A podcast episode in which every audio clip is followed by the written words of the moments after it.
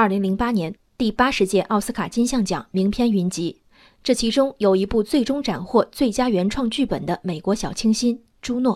荧幕上，十六岁的高中女孩朱诺选择和谦逊可爱的小男友保罗共尝禁果，随之而来的是计划外的怀孕。朱诺不愿堕胎，决定为肚子里的小朋友寻找一对理想的父母。在怀孕和送养孩子的计划被父母得知后，朱诺不仅得到感情支持，还在爸爸陪伴下一同审核未来可能收养孩子的养父母。一部青春电影，又酷又暖。电影的最后，生完孩子的朱诺仍能和男友相视而笑。这是一个有过去的少女，幸运的是，她还有未来。为什么朱诺有未来？因为她有选择。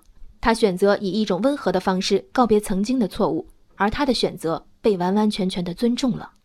如果有人选择以残酷的方式和过去告别呢？二零一三年四月，十八岁的内蒙古女孩丽丽发现自己怀孕了，直到怀孕三十五周多后，她才在哥哥的陪同下。到赤峰生殖健康专科医院产科做引产手术，出院清单上写明死婴处理费用二十元，但事实上，这个被引产的男婴被医院护士梁小华救活，并送给了一直想要孩子的表哥一家。丽丽得知后，找当地卫生局、计生委和公安局一一碰壁，警方不予立案。最终，经媒体报道，八人被追刑责，护士梁小华因拐骗儿童罪被判刑两年。丽丽提出的附带民事诉讼要求赔偿一百一十万，则被法院驳回。如今指责丽丽借孩子发财者不少，更多的人说救人一命胜造七级浮屠，以及你想杀死的孩子，难道还不让别人要？引产手术的残酷无需我赘言，我愿意相信，以这样极端的方式放弃接近足月的孩子，再年少无知，丽丽也经历十足的挣扎。据公开数据。我国每年人工流产超一千三百万人次，在有婚前性行为的女性青少年中，超过百分之二十的人曾非意愿妊娠，其中高达百分之九十一的非意愿妊娠诉诸流产。每年千万女性和丽丽有同样选择，唯独丽丽成为众矢之的。原因在于：第一，丽丽的确足够无知，早五个月就可以做的决定，非得拖到最后一刻；第二，丽丽缺乏一个道德感十足的理由。如果这个决定来自一个遭遇变故的破碎家庭，或来自一个长期遭受家庭暴力的女性，我相信正义的网友们会同样热泪盈眶地理解并同情她。是的，我们能理解一位横遭不幸的女性选择放弃自己即将坠地的孩子，从而开始新的人生。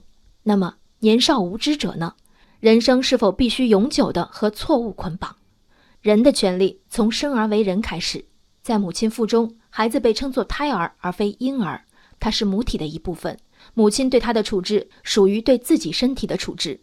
丽丽的年龄、婚姻和妊娠状况是否符合引产条件，医院的审核义务尽于此。如果不符合法律法规规定的条件，则不应收治，必要时甚至请上级部门和公安部门介入。但产妇一旦如约躺上产床，留给医院的只剩下忠实执行其意愿。扮演上帝者无处不在，为你好，所以篡改你的高考志愿；为你好，所以到最后一刻还不告诉你真实的病情；为你好，所以你直到一个无关紧要、明年还能参加的考试结束后，才知道生命中最重要的人已经离开了。以及这里的为你孩子好，所以自作主张终止处理死婴流程，并擅自将其送人的护士。我从来没有否认引产的过程冰冷、痛苦、扭曲。身为母亲。我也无法想象割舍与我互动已久的胎儿，但这只要不违法，难道不该是产妇本人才有权决定的最私密的纠结？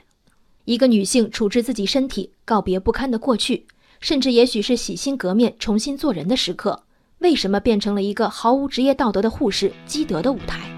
舆论审判里，丽丽的年少无知成为了永久存档的文本。他纠结八个月，终于痛下决心的告别，完全没有达成。而他本以为自己可以和少女朱诺一样重新开始。人生海海，见微知著。我是静文。